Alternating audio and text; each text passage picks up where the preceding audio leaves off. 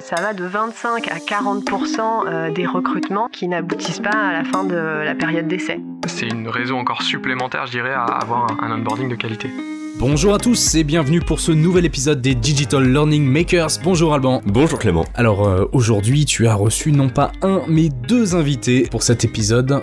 Effectivement, j'ai reçu Isabelle Morera, consultante recrutement chez Spring, et Axel Malescassier, qui est responsable recrutement chez My Game. Et comme euh, plus on est de fous, plus on rit, vous avez évoqué différents sujets qui sont... Exactement, on a parlé de l'expérience candidat, en passant par euh, le recrutement et bien évidemment les hard skills et les soft skills.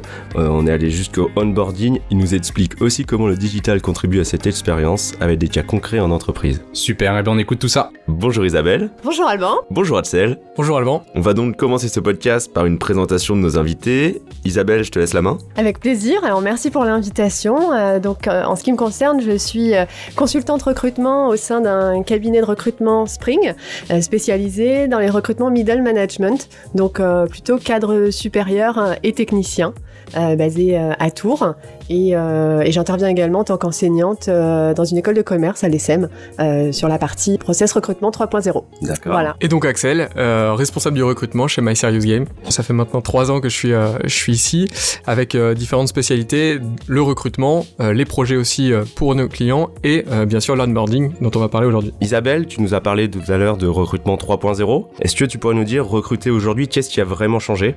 Ce qui évolue, en tout cas pour la partie euh, entreprise recruteur, euh, c'est la façon dont on va approcher les approcher les candidats. Euh, c'est-à-dire qu'aujourd'hui, on est sur un marché de candidats qui est de plus en plus pénurique. En tout cas, ça dépend des profils qu'on recherche. Et sur les techniques d'approche, on va de plus en plus utiliser les réseaux sociaux, par exemple. Donc, on est de plus en plus connecté pour aller chercher pour aller chercher des candidats. Et dans l'approche, ce qui va changer, c'est également automatiser la la partie administrative quand on gère un recrutement pour euh, finalement se concentrer vraiment sur euh, la partie évaluation des compétences. Pourquoi je dis ça? Parce qu'en fait, euh, on se rend compte que ce qui évolue dans le recrutement, c'est finalement la place qu'on accorde aux soft skills. Alors je sais pas si ça parle à tout le monde des soft skills. Euh, J'imagine que oui, c'est vraiment euh, quand on parle du savoir-être des candidats. On s'éloigne un petit peu plus aujourd'hui de la connaissance pour prioriser finalement le savoir-être euh, des candidats qui va être très très important dans, dans le recrutement.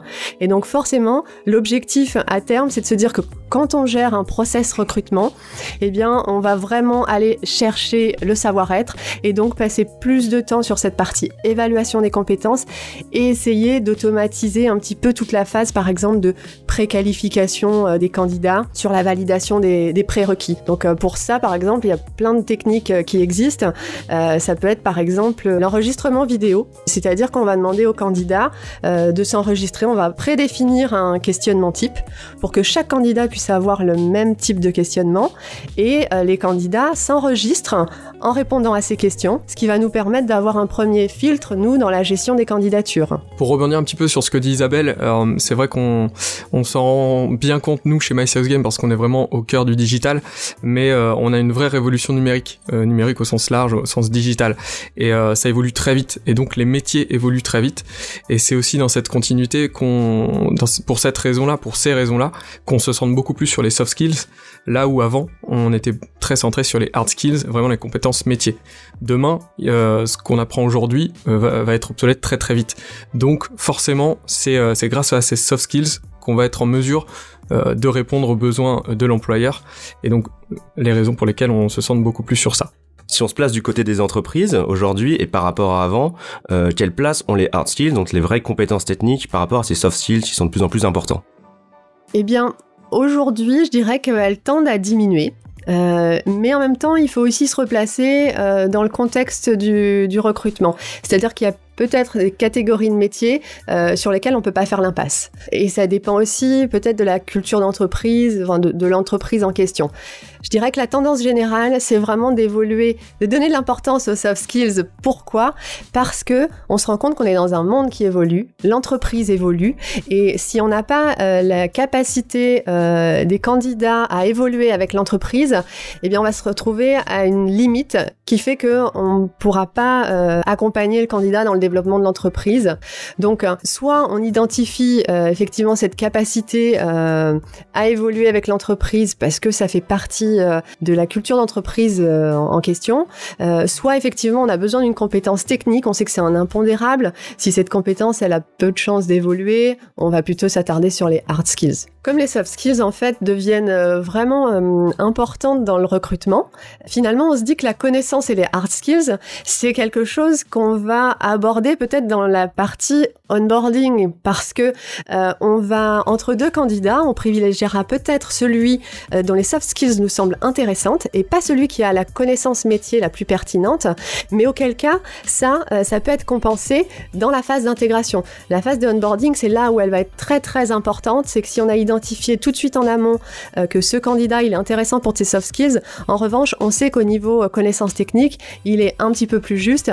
Eh bien, comment on va l'accompagner dans cette phase de onboarding pour le rendre opérationnel à la fin de sa période d'essai? On vient de parler de, de, onboarding justement, c'est une thématique clé aujourd'hui pour, pour les entreprises. Est-ce qu'il y a une recette pour faire un bon onboarding?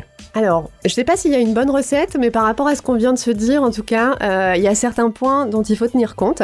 C'est que pour redéfinir le onboarding, ça va être vraiment toutes les pratiques qui sont liées à l'accueil et l'intégration d'un nouveau salarié. Et euh, c'est là où euh, c'est important de se dire, est-ce qu'on a priorisé les hard skills ou les soft skills dans le cadre du recrutement? Et finalement, pour réussir son onboarding, ça va être se dire quel est l'enjeu. L'enjeu, c'est rendre le collaborateur opérationnel, lui donner euh, envie de rester et, le motiver. Et euh, si on l'a recruté par rapport à ses hard skills, parce qu'on a vraiment besoin de compétences métiers, euh, ça va être peut-être de prioriser son intégration sur la partie soft skills. Qu'est-ce qu'on attend dans cette entreprise? Quelle culture d'entreprise on a envie de lui faire passer?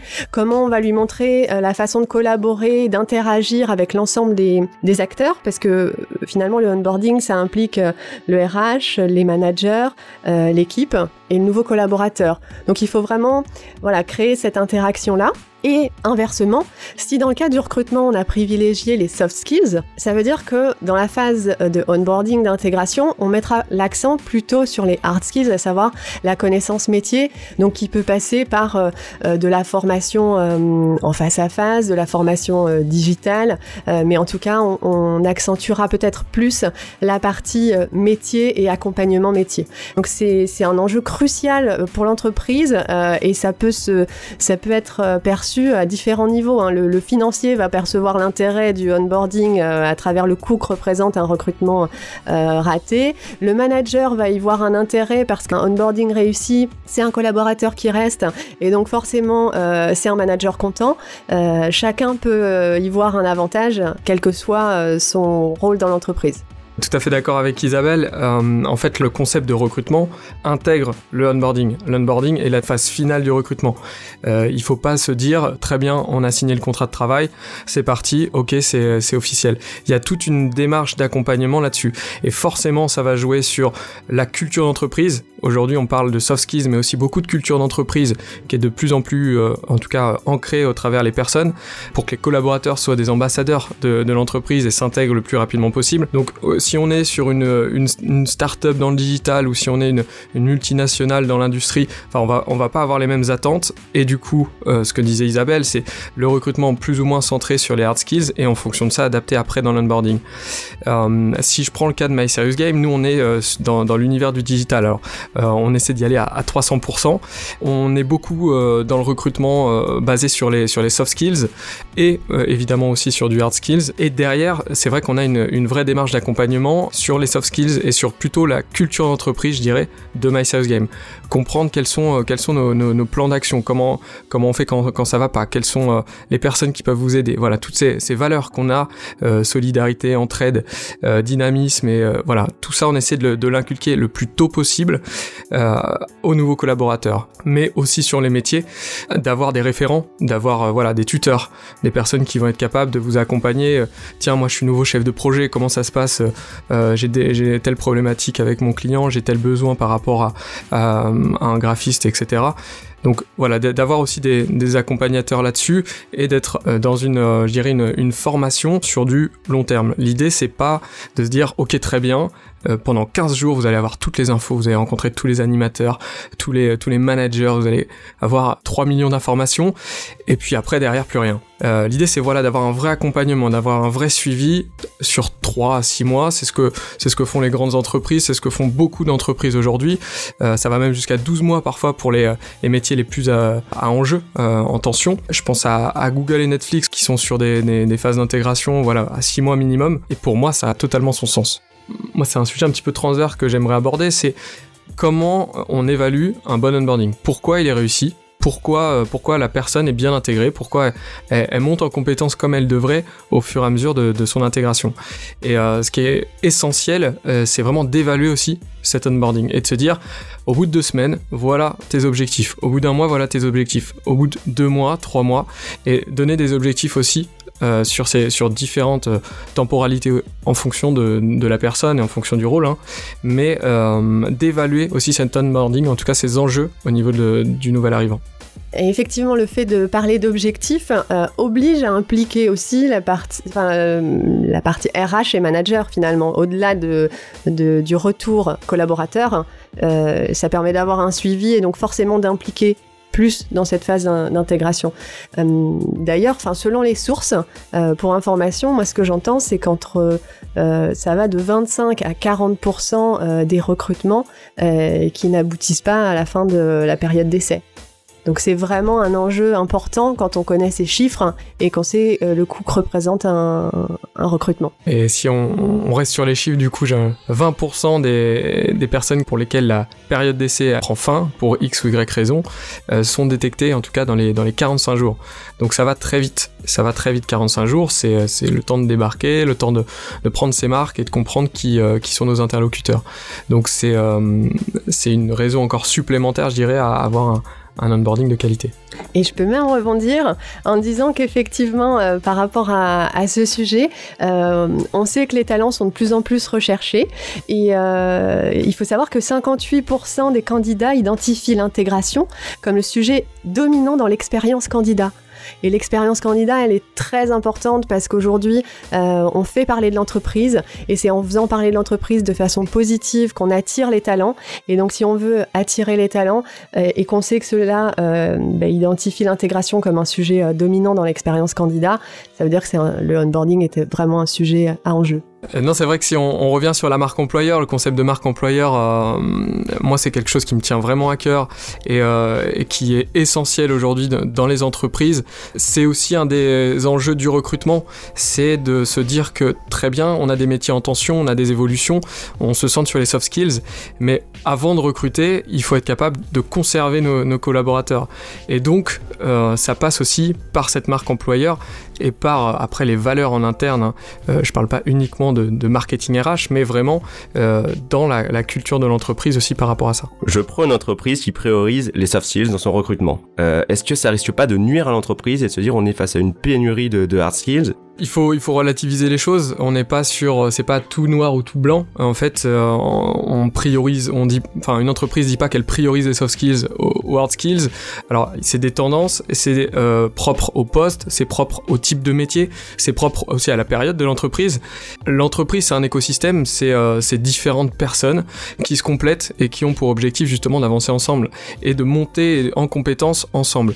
Donc, il y a euh, il y a des managers qui vont avoir ces hard skills déjà présents want alors euh, sur euh, vraiment des expertises métiers, sur du management, sur euh, d'autres domaines, et il va y avoir voilà ces personnes qui vont arriver pour leur potentiel, pour ce qu'ils peuvent apporter et justement pour leurs soft skills. Il faut pas caricaturer les choses en disant voilà soit soit on prend les soft skills, soit on prend les hard skills. C'est tout un écosystème. Je dirais même on part du besoin, c'est-à-dire qu'effectivement on va faire une définition de poste et c'est lors de cette définition de poste on va définir les hard skills attendus, les soft skills attendus et après on peut également évaluer euh, le poids de chacun.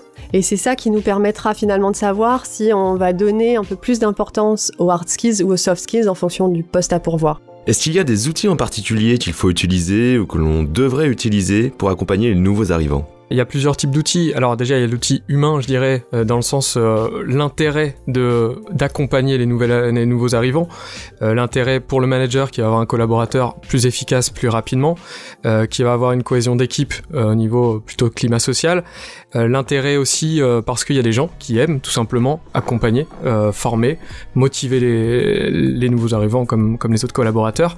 Et après, il y a les outils, je dirais, techniques. on parle d'automatisation. Donc là, il y a, il y a plein de choses qui existent en ce moment. On voit des, startups euh, euh, de l'onboarding, euh, du domaine de l'onboarding se créer tous les jours et disparaître malheureusement tous les jours aussi. Voilà, il y a plein de choses qui sont proposées. L'objectif étant de faire en sorte que le manager, voilà, soit complètement libéré de ces choses-là, parce que lui, ce qu'il aime, c'est accompagner et faire monter en compétences, ou en tout cas former les, les nouveaux arrivants. Mais ce qu'il aime pas du tout, c'est, je dirais, la paperasse, l'administratif, tout ce qui va à côté. Si si je me place d'un point de vue My Serious Game je dirais la gamification, forcément. Euh, quoi de mieux que, que, de gamifier aussi son onboarding pour le nouvel arrivant, pour euh, le manager, le tuteur ou le, le buddy, comme on dit beaucoup aussi sur les outils. La gamification peut vraiment apporter quelque chose pour euh, voilà stimuler et justement favoriser l'intégration le plus rapidement possible. Et est-ce que tu aurais un exemple de gamification concret? Évidemment, justement, chez nous, à partir de la deuxième semaine d'intégration, le nouvel arrivant prend un temps avec euh, une de nos doyennes, je dirais, euh, de l'entreprise, euh, qui est là depuis quasiment sa création, qui lui raconte l'histoire de My Game, ses valeurs, et, etc. Et qui lui présente justement un jeu d'intégration. C'est tout simplement un, format de jeu de cartes avec différents indices. Vous avez trois indices par carte et le nouvel arrivant a 15 jours pour identifier à qui correspond la carte. Donc chaque collaborateur a sa carte avec ces indices. Et donc ça amène le nouvel arrivant à tout simplement solliciter bah, tout le monde. Et en parallèle de ça, euh, il y a tout simplement, un, j'irais tout un, questionnaire là plutôt digital qui est aussi scénarisé, gamifié, qui est, euh, qui est proposé au nouvel arrivant avec différentes questions qui sont propres euh, à notre domaine. Qui est Brian? Bah Brian c'est notre serveur interne. Qui est voilà, il y a pas mal de questions comme ça. Et le, justement l'objectif c'est vraiment d'aller amener le nouvel arrivant à trouver ses réponses et d'avoir le même meilleur score parce que on a aussi une compétition entre les nouveaux arrivants pour avoir une surprise, donc un prix qui est assez intéressant. Après, il y a aussi, évidemment, dans un parcours d'onboarding, euh, des solutions digitales, je dirais, plus, euh, plus marquées. On est souvent sur des, je dirais, des serious games, des mises en situation où la, le nouvel arrivant va vraiment s'expérimenter, va parcourir l'univers de son entreprise ou dans un univers un peu différent. Euh, qui transpose évidemment son contexte professionnel euh, et qui va vraiment pratiquer, aller chercher les informations là où il le ferait dans la vie euh, réelle.